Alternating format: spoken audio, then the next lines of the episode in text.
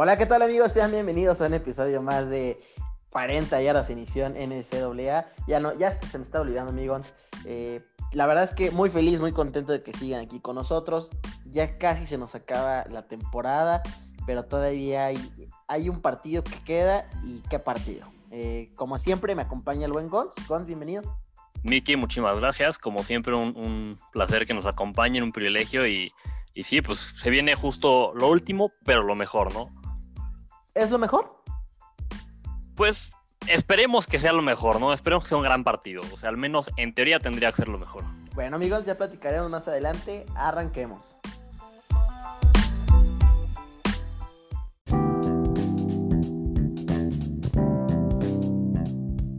Y como ya se la saben, cada episodio traemos noticias, traemos chismes, traemos eh, por ahí todavía siguen los casos COVID, me parece. Este, y. ¿Pero qué más, amigos? Pues bueno, traemos dos reclutas bastante interesantes. Como cada dos semanas les traemos también por ahí los, los rankings de reclutamiento. Ha habido algunos movimientos porque pues ya cada vez más reclutas, bueno, quedan cada vez menos reclutas y cada vez más están firmando, ¿no? Entonces... Y cada vez más eh, se, salen de sus equipos y se van con Alabama o Ohio, ¿no? Sí, bueno, pues mira, ese, ese, ha sido el caso de los LSU Tigers, desafortunadamente algunos, pero bueno, sí, sí, varios que se han cambiado de equipo. Claro que sí. Migons, ¿te parece si te arrancas con la primera noticia? Sí, y pues mira, Miki, ya se los veníamos diciendo eh, desde ese tiempo. No, no, no crean que somos brujos ni nada.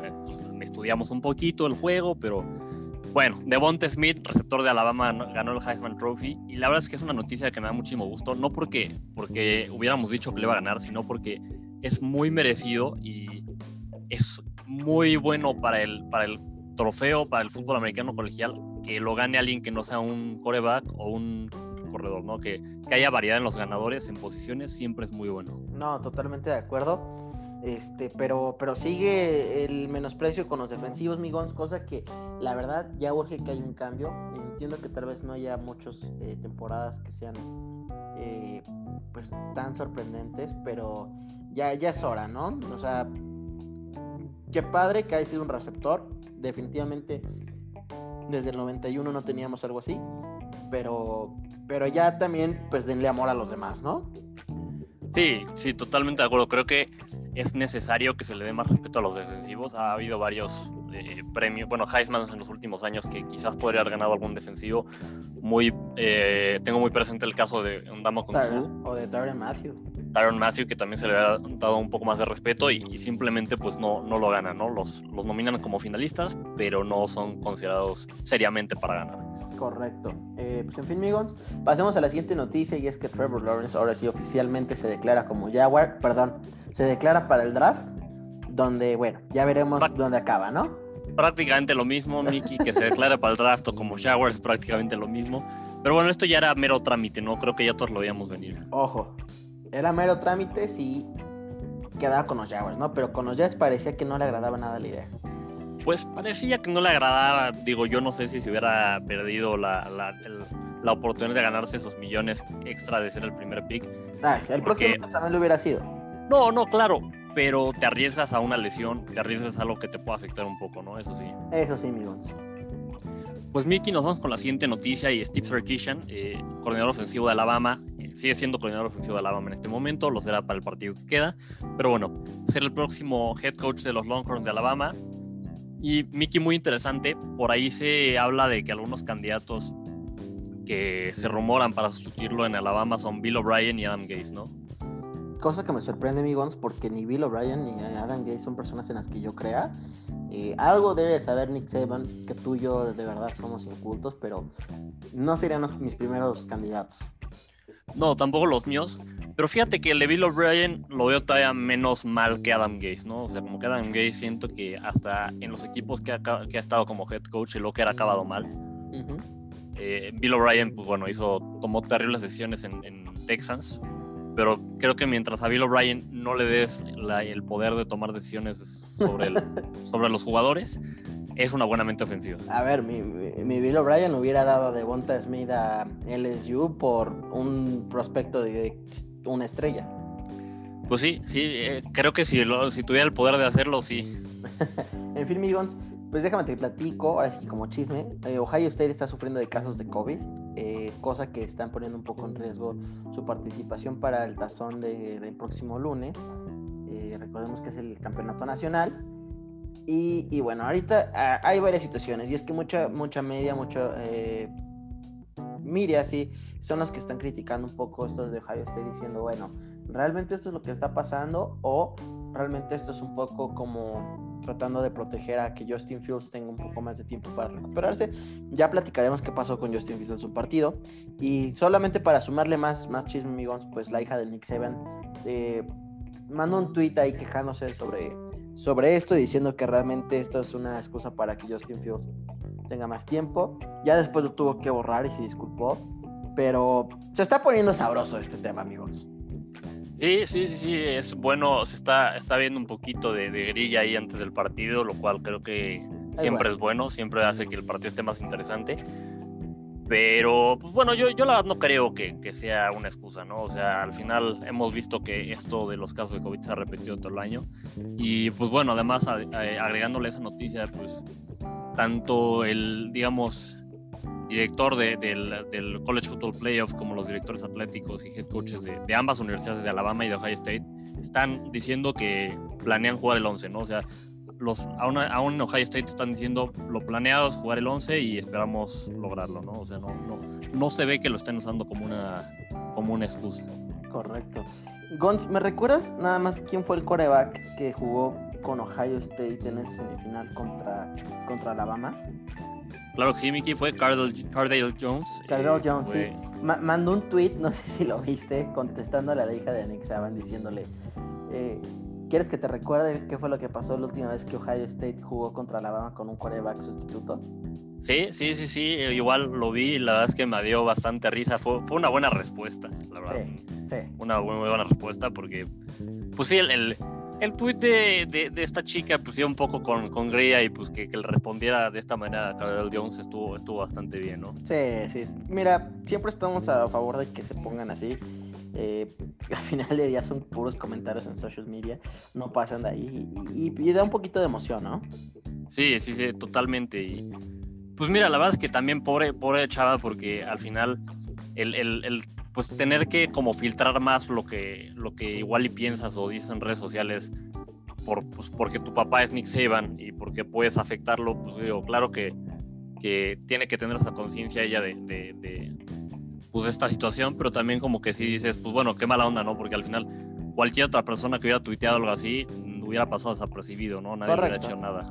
Sí, sí, sí. Eh, en fin, amigos, nada más que platicar de ahí. Así es, y pues bueno, eh, digo, Ryan Day eh, dice que espera que Justin Fields, que bueno, recibió un golpe en las costillas bastante duro, eh, pueda jugar el lunes. Correcto. En otras noticias, amigos, Nick Saban informa que Jalen Waddle es, probable que pueda regresar para jugar en el juego del campeonato. Esto debido a que salió tocado este, en, las semifinales. No, no, pero, pero ah, no Perdóname, pero sí, Jalen Wall fue el que se nos fue desde hace Ah, tienes, tienes toda la razón, Miguel. Ya estoy aquí estoy diciendo pura. O sea, Jalen Waddle que jugó cuatro partidos esta temporada, ¿no? El último partido fue contra Georgia. Ah, claro, sí, sí jugó pocos partidos, se lesiona y pues ya. Sí, perdón, toda la razón del mundo. Que yo decía al principio de la temporada que Jalen Waddle era el receptor favorito de Mac Jones, mínimo por números. Eh, esta temporada, la temporada pasada me, me, queda claro que fue de Bonta Smith, pero esta temporada Waddle había arrancado muy muy fuerte y sobre todo eh, cuestiones de los pases largos, ¿no? Parecía ser la opción favorita. Sí, ¿no? Y, ciertamente los números decían eso. Al final, eh, los, bueno, los partidos que jugó Jalen Waddle tenían más recepciones y más yardas que, que Devonta Smith. Sí, sí, pero bueno, en fin, este, gracias por la corrección, amigos. No, no te preocupes, Miki. Eh, pues nos vamos con la siguiente noticia y es que Jess Levy, coordinador ofensivo de Ole Miss, firmó una extensión por dos años más. Muy bien, pues yo creo que es una muy buena eh, contratación. Ya veremos cómo le fue a Ole Miss, pero Ole Miss sigue siendo uno de esos equipos que son incómodos. Sí, ¿no? Y con una gran ofensiva esta temporada. Correcto. Eh, mi siguiente noticia aquí es que Charleston Rambo, eh, me encanta su apellido, por cierto, que es receptor titular de los Sooners, planea transferirse. Ya veremos dónde acaba, pero vaya, deja un programa que es muy fuerte, ¿no? Sí, sí, sí. Dejar un programa de este nivel cuando eres titular ciertamente es difícil. Ya, veremos cómo es de dónde acaba. Sí. Eh, pues bueno, la siguiente noticia, JT Daniels, coreback de Georgia, que recordemos se transfirió apenas esta temporada, dice que planea regresar para una temporada más. Eh, esto pues debido a que es su primera temporada en Georgia y ni siquiera la, la pudo jugar completa. Eh, pues ya veremos qué pasa, amigos. Así es. Siguiente noticia, Zach Wilson, mi pollo Zach Wilson, por fin se declara para el draft. Y un coreback, amigos, que para mi gusto debería ser top 15. No, definitivamente va a ser top 15. Si, si cae del top 15, Y creo top que- 10, ¿eh? Sí, sí, totalmente, top 10 también. O sea, si cae de- del top 10 o del, ya del top 15 sería algo súper extraño y querría decir que hay algo muy mal por ahí, ¿no? Correcto. Y que por cierto, por ahí yo creo que en un futuro, amigos, vale la pena que hagamos un episodio hablando de los corebacks que entran el próximo año, porque me parece que esta camada de corebacks es, es muy interesante y vamos a ver, yo creo que en unos 4 o 5 en primera ronda. Sí, sí, sí, totalmente de acuerdo y, y pues sí, lo, lo haremos ya ahora que hay un poco más de tiempo. Sin duda alguna lo estaremos haciendo. Venga. Eh, Mickey, siguiente noticia, Jabril Cox, eh, linebacker de, de LSU, que se transfirió igual a LSU esta temporada, se declara para el draft. La verdad es que creo que es una buena decisión, me hubiera gustado que se quedara una temporada más, pero jugó bien, demostró que lo puede hacer en, en un nivel alto como es el SEC. Y pues bueno, ojalá le vaya bastante bien en la NFL. Venga. Eh, siguiente noticia, y es que Austin Kendall, coreback de West Virginia, entra al portal de transferencias. Parece ser que West Virginia se queda sin su coreback. Ya veremos dónde, dónde acaba. Así es.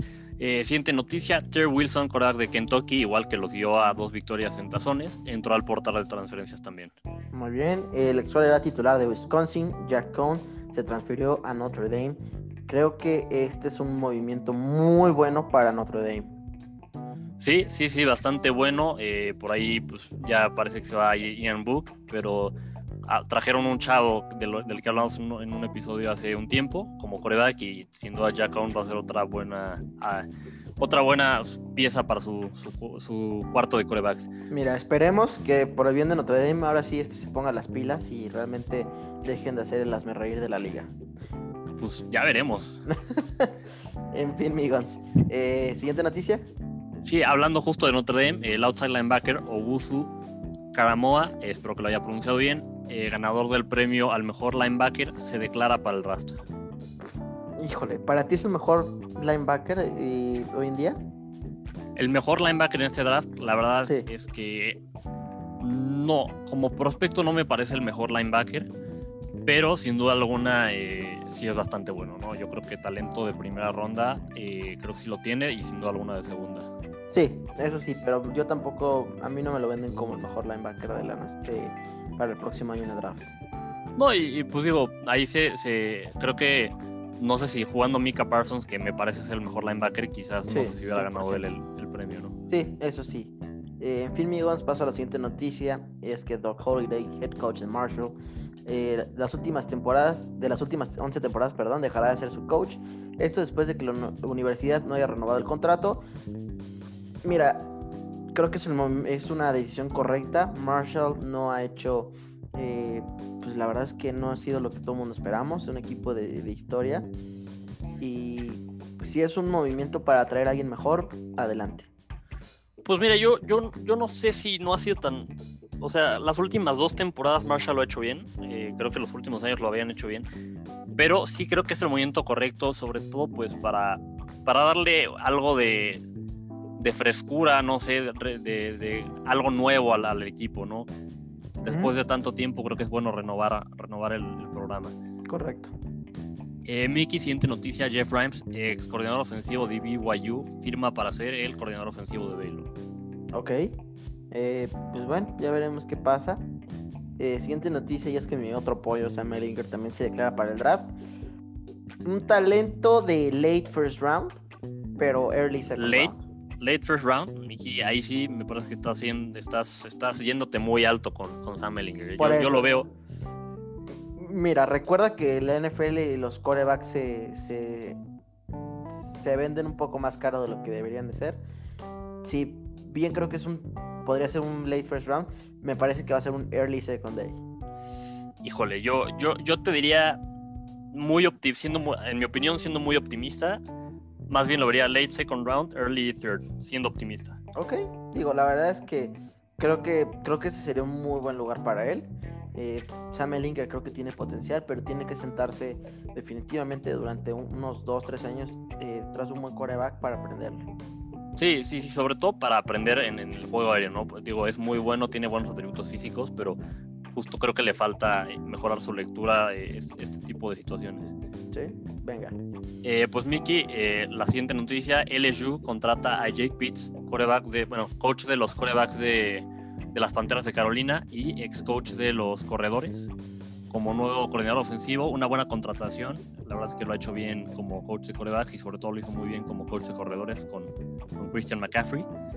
Y adicionalmente también contratan a DJ Mangas como coordinador del juego de pases. Eh, DJ Mangas pues ocupaba un, papel de, de, analista y, de coordinador también en, en, Panteras, ¿no? Entonces, aquí sobre todo... la, la escuela de Joe Brady, ¿no? Correcto, los dos, los dos tienen, han trabajado con Joe Brady. De hecho, eh, Ed Oregon, eh, en el proceso para contratar un nuevo coordinador ofensivo y un nuevo coordinador de juego de pase, eh, lo consultó bastante con John Brady, Joe Brady y pues, él mismo le recomendó estos dos, dos, estas dos personas, ¿no? Entonces creo que es una gran contratación. Excelente, pues la verdad es que me parece muy bien, Migons. Me da gusto que tus Tigers estén poniendo las pilas. Ahora ojalá eh, regresemos a, a, verlos pronto peleando ahí al SEC, ¿no? Esperemos que sí, sobre todo si también logran, eh, pues concretar la otra contratación que les falta, que es el coordinador ofensivo, que se rumora que podría acabar siendo Marcus Freeman, el, coach, el coordinador ofensivo de, de Cincinnati, ¿no? Correcto. Gons, no sé si esta noticia, no, me parece que también se nos está casi escapando. Y es que el jugador número uno eh, del próximo año ya se comprometió a jugar con los troyanos de South, de South California eh, platicábamos de Corey Foreman, me parece que fue de los primeros jugadores que, de los que hablamos. Y Gons, estos troyanos ahora sí el próximo año van a estar interesantes porque Corey trae con él un... va a jalar muchos reclutas. Sí, sí, sí, sí, es una, un, pues un gran recluta, un gran movimiento para USC. Esperemos que, que, con esto, justo como dices, van a traer más, más jugadores. Y pues creo que, mira, con el talento que están juntando, eh, que ya más adelante hablaremos de los rankings de reclutamiento, eh, se han movido hacia arriba. Con el talento que están juntando, creo que otra vez se le tiene que poner ya un deadline a, Clay Helton para, para lograr cosas grandes, ¿no? Correcto, Gons. y también estoy aquí viendo Breaking News. Ya sacaron cuáles, este, cómo están las apuestas para que en el 2021 quién será el ganador del trofeo Heisman y te paso el top 5, ¿te parece? A ver. Eh, número uno, ¿a quién pondrías de número uno tú? Mira, yo de número uno, híjole. En este momento, así como decirte lo rápido, no se me viene a la cabeza algo. Te voy a decir a quién creo que las apuestas pondrían de número uno. Y es a Spencer Rattler porque les encantan los quarterbacks de Oklahoma. Es correcto, amigos. De número uno tenemos a Spencer Rattler. Eh, bueno, sin palabras, ¿no? Sí, sí, no, no, no, no me parece que, sea, digo, no, tendría que ver a los demás quarterbacks y jugadores que van a el próximo año, pero no, no me parece que sea impresionante Rattler, ¿no? en fin, en número dos tenemos a Sam Howell, quarterback de la Universidad de Norte eh, de, Carolina. En tercero tenemos a DJ Wagalele, que es el quarterback eh, que entró de sustituto de Clemson, ¿no? de, de, Clemson, que ahora pues va a jugar atrás de Sunshine o más bien que jugó detrás de Sunshine y, aprendió de él. En cuarto lugar tenemos a Kedon Slovis. Y en quinto lugar tenemos a Derek King, el Kane. ¿Por ahí me escuchas, Migons? Eh, Nicky, te, perdí un poquito, ah. digo, perdón, disculpen ustedes, la verdad. Sí, sí, ya, ya se las Ambrose, ¿no? Ya sí, sí es una situación civil. Me quedé en DJ Ugelele. Ok, en cuarto lugar tenemos a Kedon Slovis. Y en quinto lugar tenemos a Derek King a Derek King. Híjole, no, no. Fíjate que ninguno de esos cinco me gustó, ¿eh? me gustó. Creo que, híjole. O sea, si se lo dan es Rattler sería una locura. Tendría que tener el mejor año de su vida, pero no le veo el talento y la consistencia para ser un, candidato a trofeo Heisman, ¿eh? Sí, no, mira, digo, ya veremos cómo, cómo le va en su segunda temporada completa como titular. Alguna puede mejorar Totalmente. Pero esta al menos de lo que vi esta temporada, no se me hace que, debería ser el, candidato favorito, ¿no? Sí, sí, totalmente de acuerdo contigo, amigos. Pero bueno, pues ya, ya veremos qué sucede. Luego hay muchos años en los que salen candidatos inesperados. Correcto. Eh, pues en fin, Migons, eh, arranquemos ya con, con, los que fue el recap de la semana. Eh, el primero tuvimos el, el Armed Forces Bowl, el número 24 de la nación Tulsa. Cayó 26-28 contra Mississippi State, un resultado hasta cierto punto sorpresivo, ¿no, amigos? Yo sí esperaba que Tulsa se llevara este partido.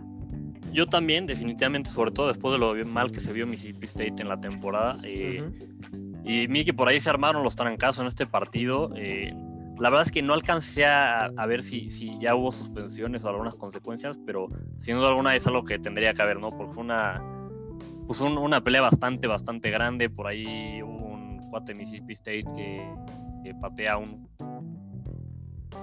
Te, bastante, bastante lamentable. Te, me perdiste, amigón. Sí, te me perdiste, pero sí, como estabas diciendo, ahí por ahí ah. el jugador número 4, ¿no? Me parece de Mississippi State. Sí, correcto, el, jugador número 4 es el sí, que... suelta una patada ahí de verdad de cárcel. Y Gons por ahí ya se empezaba a rumorar que iba a haber hasta situaciones de, demandas. Sí, sí, sí, sí. Eh, digo, ya, ya veremos en qué acaba todo esto, pero sin duda alguna fue algo, algo grande esto. Mickey nos das al siguiente partido, el Liberty Bowl, se enfrentaron Army contra West Virginia, se llevó el partido West Virginia 24-21. Pues muy bien, eh, yo sí esperaba que mi Army se lo pudiera llevar mi Gons. Y hasta cierto punto iban, iban ganando en el partido, ¿eh? Lo dejaron ir. Sí, sí, sí, dejaron que se les fuera. Correcto. Eh, Gons, una sorpresa, una terrible sorpresa en el Arizona Bowl. Y es que el número 22 de la nación, San José State, que había dado un temporadón, la verdad, cae 13-34 contra Ball State. La verdad es que un resultado que nadie veía venir. Sí, no, y sobre todo que, fuera tanta la diferencia, ¿no? Eh, eso, eso es lo que más sorprende.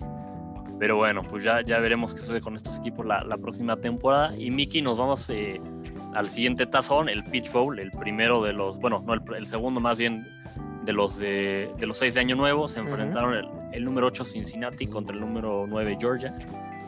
Se lleva el partido Georgia. Y Miki, eh, la verdad es que yo esperaba que, que ganara Cincinnati, ¿no? Los veía bastante bien. Sí entiendo que, Cincinnati es un equipo de, las llamadas conferencias débiles, pero venían bastante bien. Eh, traían una gran defensiva, una ofensiva que movía bien el balón. Por muy buenos ratos del, del juego, Cincinnati se vio como el equipo dominante. Desmond Reader estaba causando bastantes problemas a, la defensiva de, Georgia con su movilidad la, la, defensiva de Cincinnati está viendo bastante bien. Parecía que tenían controlada la ofensiva de los, de los Bulldogs. Y en la segunda mitad, sobre todo en el cuarto cuarto, eh, pues parece que la defensiva de Georgia dijo, ahora sí vamos a jugar. Neutralizó por completo a la, ofensiva de Cincinnati. Y, y, además JT Daniels empezó a lanzar bastante bien, ¿no? Entonces se lleva al final el partido Georgia. Eh, pues un resultado que a mí me decepcionó un poquito no, sí, perdón, pero, o sea, es que al terminar el tercer cuarto iban 21-10.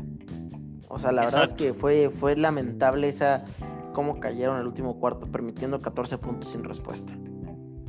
No, y, lo, que es un poco más, eh, pues, no sé si triste sea la palabra, pero es que al final esto le va a afectar a, tanto a Cincinnati como a otros equipos de las conferencias del Power 5 para, para poderse meter a playoffs, ¿no? Porque algo que tú y yo comentamos ese día es que eh, Cincinnati tenía que ganar este tazón, no solo para, para este año, sino para ser considerados para los playoffs del año que viene, ¿no? Entonces, lo mismo que le pasó a UCF. Sí, y la verdad es que los estaban dominando, Gonz, ese es el tema.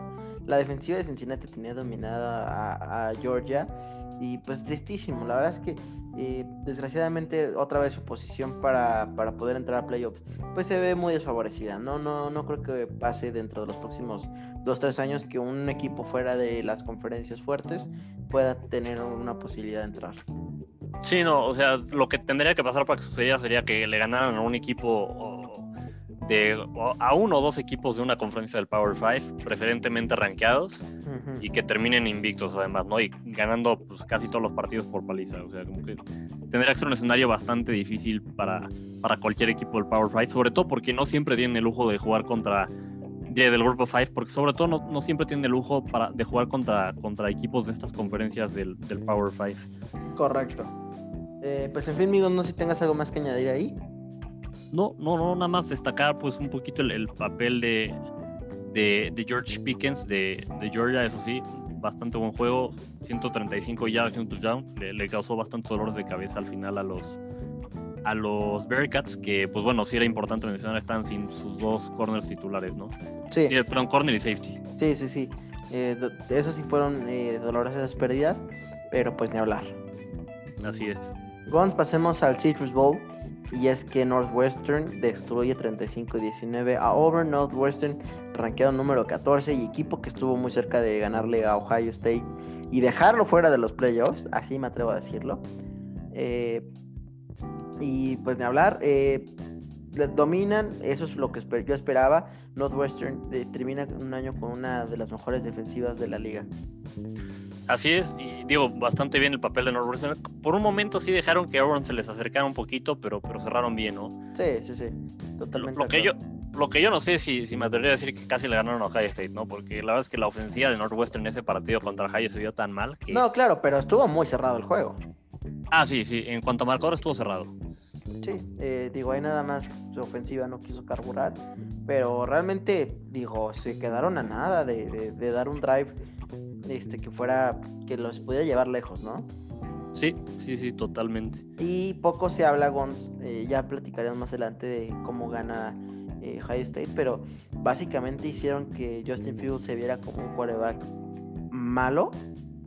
Y después este fin de semana dijo, oigan, realmente soy bueno, o sea, tal vez Northwestern es muy bueno. Sí, yo, yo creo que sobre todo el, game plan de, de, a la defensiva de Northwestern fue bastante bueno, pero al final los acabó matando las carreras, ¿no? Pues pudieron parar a Justin Fields, pero ah, simplemente no, no pudieron con los corredores de, de Ohio. Correcto. En fin, Migons, ¿cuál es el siguiente partido? Eh, pues nos vamos con el Rose Bowl, Mickey, la, la, primera de las dos semifinales. Se enfrentó el número uno Alabama contra el número cuatro Notre Dame. Eh, como bien se lo imaginan, si no lo vieron y si lo vieron, pues saben, se llevó el partido a La Habana 31-14. Y la verdad es que Miki, creo que el marcador es menos abultado de lo que yo esperaba. menos no abultado. Me, no me toques ese vals. Yo había apostado por el Alabama menos 20 y el desgraciado Ian Book se le ocurrió anotar en el último cuarto corriendo. De verdad es que tristísimo cómo me arruinó ahí ese, ese parlay. Sí, no, no, yo estoy consciente que, que te lo arruinó además justo al final, pero por lo mismo decía, no, creo que el partido fue en realidad, Alabama fue mucho más dominante de lo que indica el marcador, ¿no? O sea, si, si cualquier persona que haya visto el partido te diría que, que, podría haber sido una paliza mucho más grande. Alabama desde el primer cuarto empezó dominando, le metió, me parece, 21 puntos sin respuesta antes de que Notre Dame eh, metiera puntos. Eh, pues Alabama le funcionó prácticamente todo, eh, la ofensiva por tierra, por pase. Devonta Smith tuvo un juegazo otra vez, que 130 yardas, 3 touchdowns. Y, bueno, corriendo ni se diga, ¿no? Najee, Harris, esto fue excepcional. Por ahí tuvo una jugada pues que, que, se hizo bastante viral en ese momento, Mickey, el, no, el salto. Qué, salto, qué salto, qué salto. Yo me emocioné, ¿eh? O sea, yo salté, eh, o sea, estaba con mi novia y los dos fue de... ¡Ah! No, yo, yo ni le voy a Alabama y igual me emocioné, ¿no? O sea, fue una gran jugada porque además el, el, jugador de Notre Dame casi ni se agacha, o sea, prácticamente está para el jugador de Notre Dame. No, y, es alto. El, eh, me parece que también es defensivo, creo que era el 4 de Notre Dame. Eh, e, e, es alto, entonces la verdad es que sí fue impresionante. Bastante impresionante. Eh, igual, bueno, digo, Mark Jones pues, obviamente también tuvo un buen día. Y, lo que sí, Mickey, Notre Dame una vez más hace el oso, hace un papel terrible en los playoffs, ¿no? Ya van varios, bueno, ya van algunos años que entra a playoffs, me parece este fue el segundo. En los dos pierde por, por, por bastante diferencia. Eh, lo dominan. Y además, algo que veía Mickey es que desde. No, no, no, recuerdo bien el año, ahorita no lo tengo presente, pero me, me parece que desde los 97, algo así, Notre Dame no ha ganado unos, un solo de los tazones de Año Nuevo que ha jugado, ¿no? Creo que han jugado seis y todos los han perdido. Correcto. Eh, por aquí mi se está viendo y el safety mide entre un 84 más o menos. No, pues un, un salto enorme entonces. Sí, sí, sí. Y Gons, eh, pues ese día todos estábamos platicando ahí en el chat. Eh, tristísimo, lo, como bien mencionas, ¿no? Lo de, lo de Notre Dame. Eh, quiero, quiero pasar aquí el dato, pero ¿desde qué año es el que no ganan un tazón importante? te digo que no, no estoy seguro el año, vi, vi el dato, ahorita no lo tengo presente, me parece que es desde el 97, algo así. Espérame. Eh, tú sigue hablando, no que yo lo encuentro. Pues sí, no digo, eh, pues, verdaderamente Ya lo borré, ¿no? ya, lo borré, ya lo borré, maldita sea. Eh, en fin, hijos, pues sí, ya, ya, ya bastantes años desde que mi Notre Dame no hace nada. Eh, yo, yo creo que yo fue de mis equipos que cuando me empezó a gustar el college football empecé a seguir. Pero definitivamente no, no es divertido seguir un equipo que todos los años se, se esperan tantas cosas tan interesantes y año tras año es una decepción, ¿eh? Sí, sí, totalmente. O sea, aun cuando tienen temporadas buenas, como quizás esta, eh, la- en la que llegaron hace unos años contra Clemson en las semifinales o en la que llegaron al campeonato nacional, aún así llegan y hacen el ridículo en el momento importante. Sí, y pues Gons, no sé qué, qué podemos hacer, pero definitivamente a Notre Dame necesita ya un cambio. Esto no puede estar pasando porque sigue siendo una escuela que siempre está bien rankeada, que, que siempre tiene buenos reclutas. Tu línea ofensiva es top 5 de la nación siempre. O sea, en la NFL siempre se habla de lo bueno que son los linieros de Notre Dame. ¿Qué está pasando con el quarterback? Sí, sí, justamente de- desde hace unos años es que Notre Dame no, no tiene un buen coreback, ¿no? Un, un coreback que pues, sea interesante, que sea candidato quizás a algunos premios, que sea un gran prospecto para el draft. Tiene un buen tiempo sin que Notre Dame tenga un, un coreback pues, de élite y, y eso les ha afectado bastante. O sea, Correcto, por eso fue que me emocionaba que llegara este cuate de Wisconsin a Notre Dame, pero aún así no lo veo como el mejor candidato eh, para la posición. No, no, yo tampoco. Y mira, no, no, no sé si es la mejor comparación porque no son situaciones iguales, pero creo que a Notre Dame le está pasando un poquito lo, a- lo que le pasaba a LSU antes de que llegara eh, Ed ¿no? Bueno, más bien, no, no, no tanto Ed Orgeron, sino Joe Brady, que LSU era un equipo con muy buenas defensivas, muy buenos corredores. Y simplemente aún así la ofensiva era decepcionante porque no, no funcionaba bien el juego de pases. Creo que a Notre Dame no, no, no le funciona tan mal el juego de pases como le pasaba a LSU, pero sí es un equipo que depende de sus corredores y de su defensiva, ¿no? Y al final eso se vuelve un poco predecible. Sí, 100% amigos. Eh, en fin, no sé si tengas algo más que añadir a este partido. No, nada más. No, pues venga, me arranco con el siguiente y fue el Sugar Bowl, amigos, en la segunda semifinal. Eh, sorpresivas para todos, la verdad. El número 2 de la nación, Clemson, con Sunshine. Cae 28-49 contra el 3, Ohio State. Eh, yo sí esperaba un resultado de muchos puntos, pero no esperaba que fuera con Ohio State a favor. ¿eh? Sobre todo, la verdad es que llámame eh, borrego, pero pues por lo que yo vi Ohio State en todo, todo el año, por lo que vimos en su, en su final de, conferencia, a mí no me parecía ser un Ohio State dominante. eh, y Davos Sweeney, pues tampoco creía que en Ohio State era un rival eh, del top, top 10, ¿no? Bien nos lo dejó claro, amigos. Sí, sí, sí, sí. eh, digo, lo ranqueó por ahí en el 11. eh, claramente quedó mal. Pero estoy muy de acuerdo contigo. O sea, Ohio State, el talento lo tiene, pero, pero no se había visto dominante en, en la temporada. Y, y menos con tan pocos juegos era difícil evaluarlos de manera adecuada. Sí, no, la verdad es que, a ver, eh, a mí me da mucha risa muchas veces cuando gente pone como que, uy, sí, expertos o analistas, ¿no? Y pone una foto de los expertos de Fox o de la cadena que tú quieras, eligiendo el equipo claramente favorito y es el offset. A ver, bien sencillo, jugar a, vamos a hacerlo en términos que la gente entienda, eh, jugar a un equipo de Estados Unidos contra los borregos del TEC, pues siempre pones al equipo de Estados Unidos que va a ganar.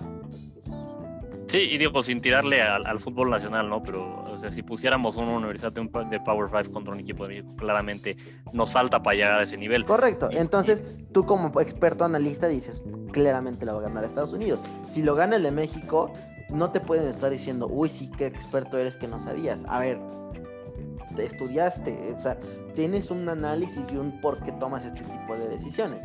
Aquí Clemson era claro favorito.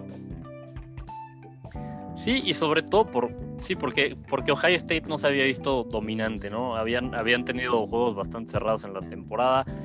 eh, por ahí sufrieron algunos partidos. Justin Fields, que pues es la, es la gran estrella de- del equipo, no, no se había visto tan bien como la temporada pasada. le habían costado algunos eh, partidos. Y, pues parecía que las defensivas le estaban encontrando el modo a, Ohio State, ¿no? Entonces dices, si Notre Dame, perdón, si, Northwestern pudo contener a Justin Fields, pues Clemson debería poder hacerlo también. Correcto. Y no más que yendo a platicar de este partido, eh, Trevor Lawrence a mi parecer tuvo una de sus peores actuaciones eh, en su fútbol profesional, o más bien no profesional, de college. Eh, tiró una intercepción, me parece que también tuvo un fumble, pero se le vio desconectado, se le vio, se le vio bajo. O sea, no fue el Trevor Lawrence que esperas en un pick número uno. Y, al contrario, ¿no? Justin Fields ah, salió, salió demostrando que quería ser alguien importante y que definitivamente quería afianzar su lugar como para mí el segundo mejor coreback y el segundo mejor eh, jugador que va a salir. No sé si el segundo mejor jugador, pero el pick número 2 del draft. Eh, seis touchdowns, amigos. La verdad es que nada más contra un equipo de, de Clemson que pues al final del día es potencia eh, y por ahí hubo una discusión que se me hizo absurda, donde mucha gente decía, podemos platicar sobre el tener a Justin Fields arriba de Trevor Lawrence, o sobre que tal vez el desempeño de Trevor Lawrence no es lo que esperábamos. A ver, no puedes jugar a, juzgar a Trevor Lawrence por un mal partido que tuvo contra Ohio State. Eh, al final del día fueron 400 yardas, dos touchdowns, pero pero no lo puedes juzgar con este partido después de dos años, dos años que nos acaba de regalar impresionantes. Y mismo caso, no puedes decir que Justin Fields es mejor que, Trevor Lawrence por este juego. O sea, son comparaciones que la gente en, social media hace y que me parecen absurdas. Sí, no, totalmente de acuerdo. No, no puedes juzgar este, una, una, carrera completa por, por un partido de, de ninguno de los dos. Y, pues bueno, al final, si, Trevor Lawrence es el claro favorito a ser el pick número uno, es porque durante sus tres años como titular ha demostrado más que, Justin Fields, ¿no? Eh, lo que sí, Mickey, eh, digo, un poco hablando de Trevor Lawrence, de lo que decías que, se vio mal en este juego, creo que algo que sí tengo que, que pues, no criticarle o no sé si criticarle, pero, pero pues llamar la atención de Trevor Lawrence es que creo que lo que va a tener que hacer en la NFL, no, no dudo que tenga la capacidad de hacerlo, pero no lo hemos visto en college, eh, es jugar de, de, atrás, ¿no? Porque, claro, no lo hemos visto en college porque su equipo es tan dominante que no había necesitado jugar de atrás más que en dos ocasiones. El año pasado contra el en el campeonato nacional y este partido contra, contra Ohio State, ¿no? Pero pues las dos veces que ha tenido una situación fea, por así decirlo, en la que va perdiendo por una buena diferencia, se, ha desconectado un poquito, ¿no? Entonces creo que eso es algo en lo que va a tener que trabajar en la NFL, sobre todo al equipo que va a llegar, que, no va a ser un equipo ganador. Y, del otro lado, Justin Fields me impresionó eh, sobre todo su carácter, ¿no? El, jugar, el jugar también, pero jugar con un golpe en las costillas que lo tuvieron que inyectar para que pueda seguir jugando, que él mismo dice que, cada jugada le dolía. Y, y, el jugar también con después de ese golpe, pues habla bastante bien de su carácter, de su fortaleza física. Sí, sí, sí. Totalmente de acuerdo, amigos. Eh, no sé si tengas algo más que añadir. No, no, no, no pues nada más eh, va, a estar bueno el campeonato nacional. Totalmente de acuerdo, amigos. Eh, pues seguimos con los siguientes bowls. El Gators Bowl Kentucky, el Gators Bowl Kentucky le gana 23-21 a tus, a tus de North Carolina Park Wolf. pues, pues triste resultado que los va a sacar del, del top 25, amigos. Sí, pero yo, yo había dicho, yo había ido con Kentucky, ¿eh, Miki? No, no, no, no me eches aquí al pack como si yo, yo, yo, fui el que eligió al pack, no te voy a Sí, no, no, no, ya, ya me querías echar a mí la culpa, ¿no? Pues, ¿Qué está pasando? ya les di maldición 40 yardas, ¿no? Nada nuevo. Nada nuevo. Miki, pues nos vamos al siguiente tazón, el Outback Bowl.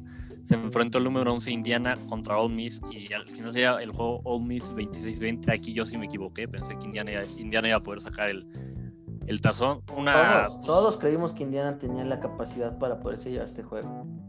Sobre todo después de lo que mostraron la temporada regular y pues un, un, final de temporada un poco pues decepcionante, ¿no? Para, para Indiana que lo ha hecho bastante bien. Totalmente de acuerdo, amigos. Eh, pues no sé, ¿me seguimos el siguiente partido? Eh, sí, sí, por favor, Miki. Nos lo podemos, nos lo podemos saltar, ¿eh, no, no, no, eh, hay, que, hay que mencionarlos todos, que hay que ser profesionales. Bueno, el, PlayStation Fiesta Bowl, eh, el número 25 de la nación, mis patos de Oregon caen eh, 17-34 contra Iowa, Iowa arranqueado número 10. eh, la realidad de este partido fue que Oregon estuvo. O sea, Oregon hizo algo impresionante que fue tratar de descifrar quién, quién debía de ser su coreback. Se les ocurrió hacer esto durante un bowl. Eh, y estuvieron ahí jugando un ratito con Tyler Sugg, otro, partito, otro ratito con Anthony Brown. Y así se los estuvieron turnando ahí cada 3, 4 series. La verdad es que me pareció un poco ridículo el plan de juego de, Oregon, pero bueno. Eh, lo que sí hay que mencionar es que Bryce Hall corrió para 136 yardas y dos touchdowns. Muy buen partido de Bryce Hall. Me parece que es un, corredor, es un corredor que va a poder llegar a la NFL. Mm, me recuerda un poco al estilo de, David Montgomery, corredor de los Bears, y será porque son de la misma escuela. El mismo tipo de corredores que son fuertes eh, y, rompen bien hasta tacleadas, ¿no, amigos? Sí, sí, sí, sí, así es. Eh, digo, a mí me decepcionó un poco Oregon este partido, eh, pero bueno, no, no, tampoco sorprende porque habían sido muy inconstantes en la temporada, ¿no? Correcto. Su ofensiva con Tyler Shaw simplemente nunca me convenció. No, no, no, Tyler creo que no debería ser el quarterback de los, de los Dogs. Me parece ser, Migons, y me atrevería de una vez a decirlo, que Anthony Brown va a ser el quarterback el próximo año. Lo debería de ser, creo que demostró ser un mejor quarterback. Ahora, algo que me pareció chistoso, Gons, fue que eh, al inicio del medio tiempo iban 17, 17 28. Era un, partido de muchos, muchos puntos. Y durante el tercer y cuarto cuarto, amigos, solamente se anotaron dos goles de campo, los dos de Iowa State. Eh, entonces, pues chistoso, se cumplió el under en el partido. Eh, pero, pero eh, no sé, se me hizo raro ver un partido donde teníamos ya 17 y 28 puntos y después nada se, se, se anotan 6, ¿no? Pues muy raro, sobre todo también porque estos dos equipos son equipos que suelen ser de, muchos puntos, y, incluso los equipos de sus conferencias del Pac-12 y del, y del Big 12 suelen ser pues, equipos que, se, que meten muchos puntos, ¿no? Entonces sí sorprende un poquito esto. Correcto, mi Gonzalo, ahorita porque me estaba recordando, triste, me acabo de dar cuenta que este era el Tostitos Fiesta Bowl y ahora ya es el PlayStation Fiesta Bowl. Me gustaba más cuando era el Tostitos, no te voy a mentir. Eh, a mí también me gustaba el nombre, me gustaba que fuera el Tostito Fiesta Bowl, pero creo que a los jugadores les va a gustar más el PlayStation Fiesta Bowl porque Mickey, creo que a cada jugador le dan un PlayStation 5, ¿no? Entonces, sin duda alguna, alguna pues ellos están más contentos de que sea el, PlayStation. Sí, sí, sí, me ahí yo que sigo el pato de, de Oregón en redes sociales, lleva quejándose cinco días, seis días, o sea, diario desde el, desde el partido, se lleva quejando de que nadie le hizo llegar su, su PlayStation. Entonces, ya veremos cuántos días más se queja, pero bastante chistoso este compadre. No, es, es, de mis mascotas favoritas, es muy chistoso y por favor, PlayStation, eh, háganle llegar uno, ¿no? No, no sean mala onda, ¿qué está pasando? Literalmente mando unos screenshots diciendo, just in case you didn't have my address for the PS5, here it is. Y manda su dirección. Eh, un meme ahí de, Bob Esponja. En fin, la verdad es que bastante chistoso. Eh, pero bueno, oye, lo único que sí quiero mencionar es que el equipo de Oregon es uno de los equipos más, más jóvenes. Su línea ofensiva, para que me entiendas, fue la primera temporada que, que juegan eh, toda la línea, toda la línea, no tenían un, veterano que jugó este en este partido de, play de bowl. Entonces me parece ser que este proyecto de Oregon tiene buenas, tiene buenas bases para los próximos años.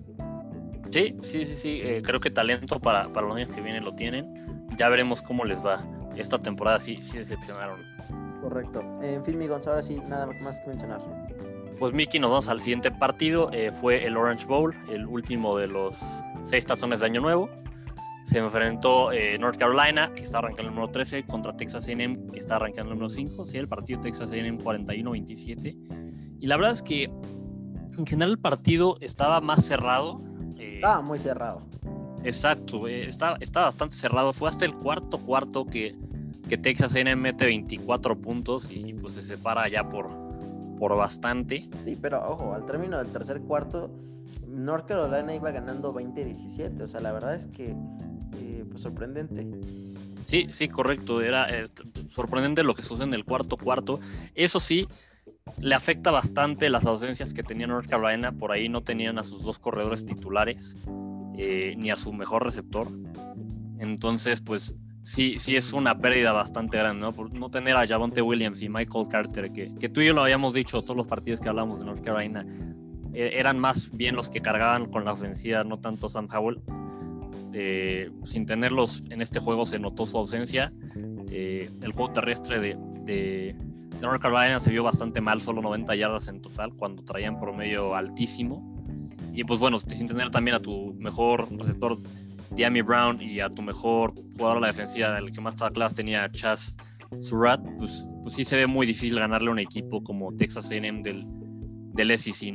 Lo que sí, Mickey, viendo a, Texas A&M, eh, no, no digo que North Carolina sea un, mal equipo, pero, pero siendo un equipo con tantas ausencias importantes y, que quizás no, no era tan fuerte, me, me, decepciona un poco los Texas A&M, ¿no? Sobre todo porque ellos argumentaban que merecían haber entrado en el cuarto lugar.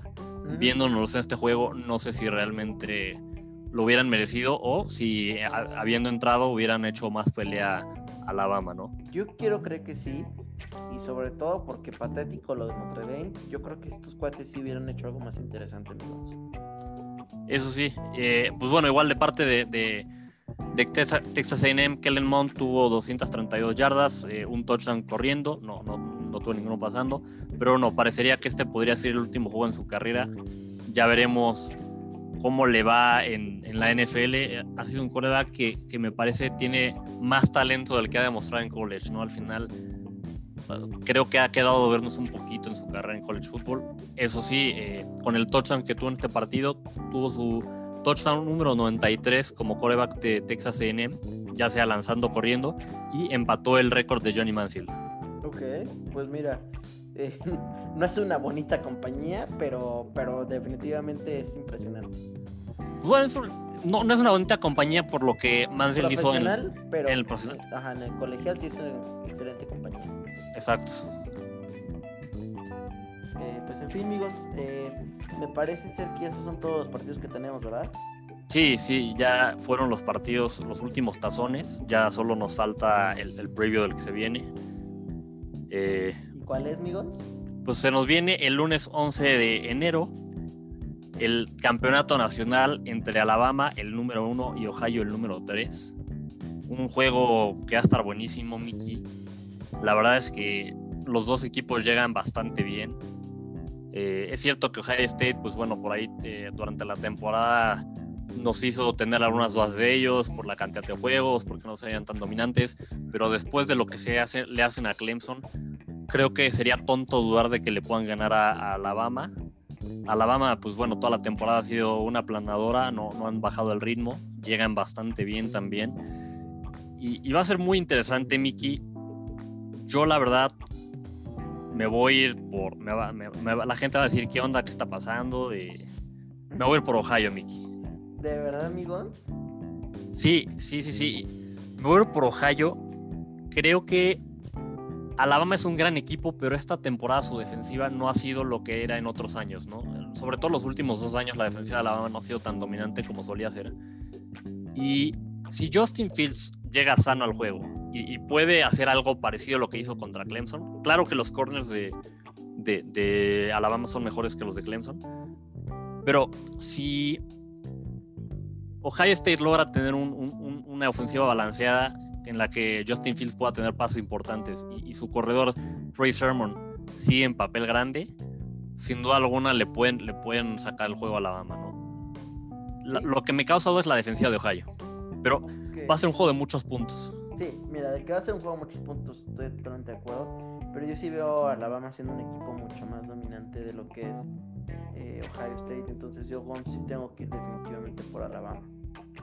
No, y, creo que, te digo, me estoy yendo por el offset, la verdad es que Alabama es el favorito. sí, sí, sí. Y, pues la lógica dictaría que lo gana Alabama, ¿no? Pero tengo, tengo ahí el, sentimiento que lo va a ganar Ohio.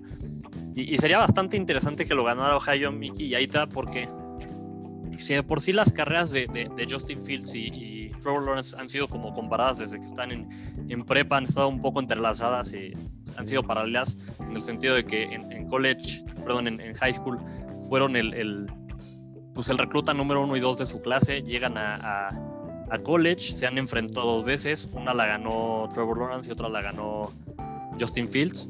Trevor Lawrence ya ganó un campeonato nacional. Sería muy interesante que acaben más o menos a la par en, en, cuestión de trofeos, ¿no? También Justin Fields ganando ahí un, campeonato nacional. Definitivamente añadiría mucha emoción. Gons, eh, hasta cierto punto, pues hubiera estado interesante ver a Justin Fields en lugar de Carl Trask para el trofeo Heisman. Desafortunadamente, como bien platicamos, no, tuvo una temporada eh, que se merecía para trofeo, pero si como está cerrando, la temporada, de verdad, híjole, eh, qué lástima que el trofeo no se da hasta el final, ¿no? Sí, porque si el trofeo se diera al final, del, o sea, digamos, con el papel que tuvo contra Clemson y si logra replicar eso contra la si el Heisman se diera después del campeonato nacional, que me parece que en algún momento en la historia sí se hacía, pero bueno, si se diera después de los tazones, sí tendría oportunidad de, mínimo estar entre los finalistas este Justin Fields. Ahora, el trofeo también, pues entiendo que se hace así para que no haya, para que no te guíes con que si alguien ganó el campeonato nacional se lo tiene que llevar, ¿no? Claro, y, sobre todo también para darle más oportunidad a más jugadores, ¿no? Quizás hay, algunos jugadores que su equipo pues simplemente es muy malo, ellos son muy buenos, pero su equipo es muy malo y no, llegan a algún tazón. Y, pues bueno, ahí como que pierden un poco, perderían un poco de, oportunidad de ganar contra gente que sí estuvo en, tazones. Ok, pues muy bien, Migons. Eh, me parece que eso es todo por los, los, partidos. Eh, rapidísimo, veámonos con los con los rankings de reclutamiento. Platícanos cómo están. Así es, nos vamos primero con el de 2-4-7. En el número 1 tenemos Alabama sin ningún cambio. En el número 2 a Ohio State igual sin ningún cambio. En el número 3 tenemos a Georgia sin cambios. Eh, en el 4 ya tenemos un cambio, Mickey. Eh, Clemson se sube del 5 al 4. Y igual en el, en el 5 tenemos un cambio, LSU se cayó del 4 al 5. Esto, pues bueno, Clemson eh, hace unos días confirmó a, Christian Lake, uno de los mejores lineros ofensivos como, como recluta para, para, ellos, entonces esto les ayuda a subir. En el número 6 también tenemos un cambio, está Oregon, estaba antes en el 7. En el número 7 tenemos a Texas AM que se baja del 6 Luego tenemos a USC que está en el 8, se sube del 9 al 8. Mickey, aquí USC, eso sí, la última vez que les dimos los rankings, USC ni siquiera está en el top 10, ¿no? Entonces, con los últimos reclutas que han traído, como Corey Foreman y, otro corner que ahorita se me fue su nombre, pues se está metiendo ya en el top 10 eh, hasta el 8. Y espero que suban más porque Corey Foreman va a traer reclutas consigo. esperemos que sí, esperemos que por ahí puede traer a Rayon Davis, a ver cómo, a ver si lo logra. Eh, en el número 9 tenemos a Notre Dame que se cae del 8 eh, y en el número 10 tenemos a Oklahoma sin ningún cambio. Pues muy bien, amigos. Y eso fue por 247, ¿verdad? Correcto. Muy bien, si quieres, eh, me echo los de Rivals. En el número 1 tenemos Alabama, sin cambios. En 2 tenemos Ohio State, amigos. No sé si ya estaba. Sí, ¿verdad? Sí, 2 Ohio State, sí. En el número 3 tenemos LSU, pero Gons, no sé si este ranking esté bien actualizado porque LSU ha estado perdiendo muchos jugadores. Pues mira, mínimo del que les dimos hace dos semanas, sí, sí, hubo cambios. Y, y LSU pues, se mantiene en el 3, que me parece igual un poco sorprendente. Sí, en el 4 tenemos a Clemson, 5 Georgia. Y bueno, amigos, la, la, narrativa es lo mismo que les venimos diciendo. El fútbol colegial, a pesar de que es muy divertido, parece ser que ya se está volviendo un poco predecible. Donde vamos a ver equipos como Alabama, Ohio State y Clemson, Georgia, eh, dominando, ¿no? Y Gons, como bien mencionas, eh, me voy a saltar algunos, pero USC ya también en esta página dio el salto al número 8 y yo no, te lo juro, no dudo que terminen en el top 5. Pues estaría, estaría bastante bien, sería un gran triunfo para los troyanos, les ayudaría a regresar a la, prominencia, ya, ya veremos qué sucede. Pues muy bien, Migons. Eh, ahora sí nos vamos a los reclutas. Sí. muy bien. Última sección. Los reclutas, Migons. Yo te traigo a un ala defensiva su nombre es Dallas Turner, mide 1,93, pesa 111 kilos, 5 estrellas, el número 14 en la nación, el número 1 eh, como... Ay, recuérdame qué es esto, amigos. Es como... Eh, white Defensive End. White Defensive End, disculpen ustedes.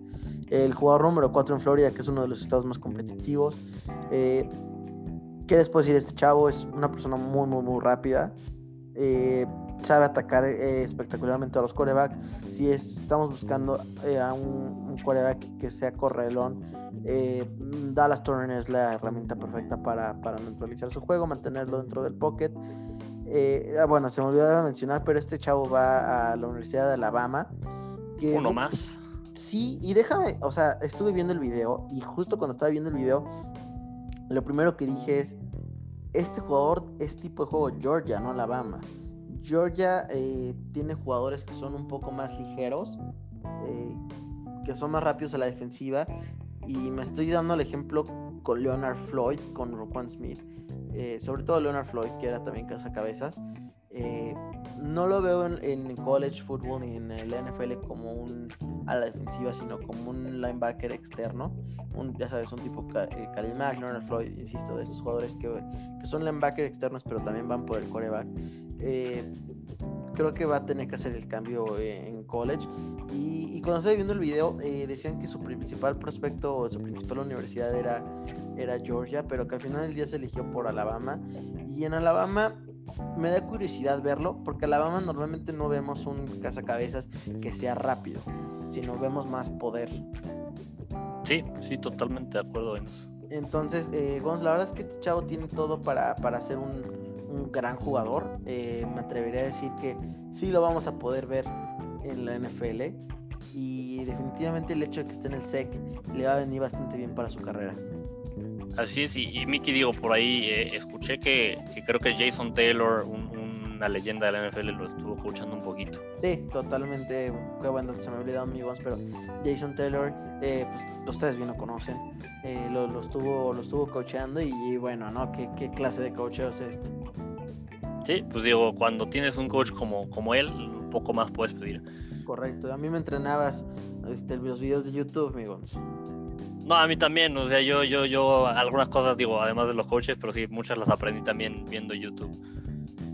Muy bien, Miguel. Pues, Miki, algo más de, este prospecto que suena bastante interesante. Nada más. Pues bueno, Miki, yo te traigo un corredor, LJ Johnson. Eh, mide unos 77, 92 kilos. La verdad es que una buena estatura para, para corredor. También buen peso, la verdad es que para, para estar en high school ya se ve bastante fuerte. Obviamente, pues podría eh, subir un poco más de, peso en, college, lo cual quizás le ayudaría un poquito. Es corredor, es de cuatro estrellas. Mickey es el recluta número 40 eh, overall, el, mejor, el tercer mejor corredor. Y el número 8 en Texas, que igual es otro de los estados pues, que mejores reclutas sacan. Entonces es bastante difícil estar en el top 10 de, los reclutas en Texas. Él, él, todavía no está comprometido con ninguna universidad está eh, más o menos 50-50 entre Texas A&M y los Longhorns. Parece que un poco más se inclina la balanza que se vaya a los Longhorns. Se va a caer en el estado. Sin duda alguna sería una, una gran victoria en reclutamiento para cualquiera de estas dos universidades. Más para, para Steve Sarkisian que ahora llegará a los Longhorns. Pero bueno, ya hablando un poco más de él, Mickey, eh, pues vi, vi, sus tiempos de, de 40 yardas eh, y dice que las corren 4.42 es, lo cual pues indica que es bastante rápido, sobre todo para un chavo de esta edad. Eh, pero digo, no es la cosa más veloz. No es la cosa más veloz y, justo ya viendo el video, a, mí algo que me sorprendió es, siento que sus 40 yardas quizás son un poco más rápidas de, la, de lo que se ve en video, ¿no?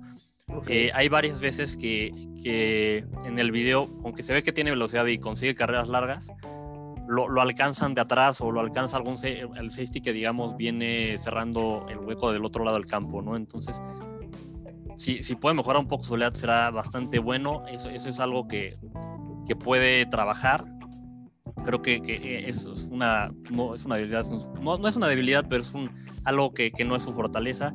Lo que sí, eh, pues bueno, tiene suficiente agilidad para, para hacer cortes, lee, lee, bastante bien, creo que sobre todo el primer corte lo hace bastante bien, ya después no es tan elusivo, pero lo que sí es que tiene una gran visión de campo, ¿no? Una vez que encuentra el, hoyo en la línea, bueno, más bien lo encuentra muy fácil y además una vez que lo encuentra, acelera bastante bien. Entonces eso sí es algo, algo que tiene muy bueno. Quizás ya en distancia larga no es tan rápido, pero acelera muy rápido y, pues encuentra el agujero muy bien, ¿no?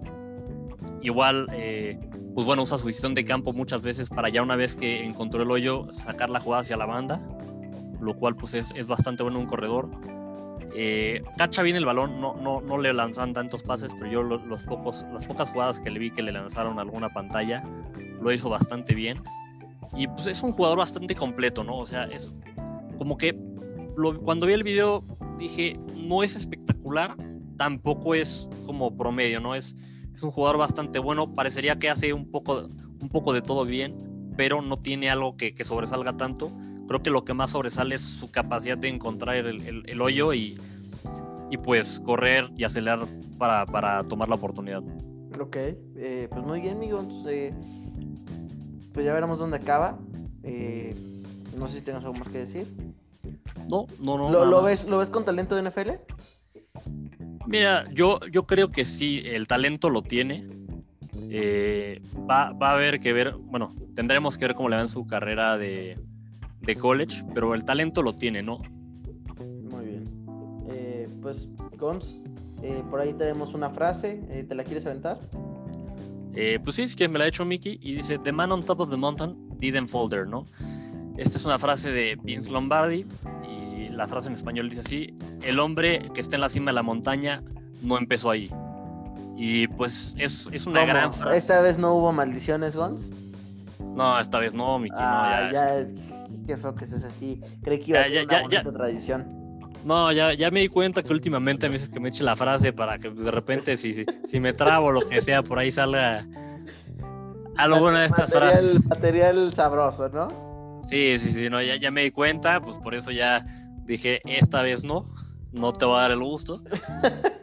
la ensayaste, de hecho, antes de... No, no, la practiqué, dije, no, esta, esta sale porque sale. No, pero bueno, ya, ya, ya, pues diciendo un poco la frase, es una, una buena frase, ¿no? Creo que aplica bastante bien en la vida. Nadie empieza en la cima, o bueno, muy pocas personas. Entonces, si trabajas, eh, puedes llegar a, a, donde tú quieras. Y también creo que aplica un poco para los equipos como Cincinnati en el college football, ¿no? Sí, eh, totalmente. Hay, hay equipos que, que, no necesariamente empezaron siendo tan poderosos y más bien a través de reclutamiento o en cocheo pueden llegar a hacer cosas grandes. Exacto, amigos. Pues Migons, muchas gracias por conectarte, agradecerles a todos que están aquí escuchándonos hasta el final del episodio. Cada vez ya van a ser más cortos los episodios, se los prometemos, ya para que se queden hasta el final. Y Gons, eh, pues recordarles a todos que tenemos redes sociales, se ha puesto sabrosa la plática, eh, sobre todo de college, creo que de college es donde estamos más activos en Twitter, en arroba 40 yards, 40 con número. Eh, pues no se les olvide darnos like, retweets, este, seguirnos, eh, compartir, todo lo que ustedes quieran. Así es, y cualquier pregunta que tengan, que, quieran que hablemos, lo que sea, pues no, no, sean tímidos. Correcto, no sean tímidos. Don't be shy. Pues muy bien, amigos. Eh, pues muchas gracias por conectarte. Nos vemos hasta la próxima. Muchas gracias. Hasta la próxima.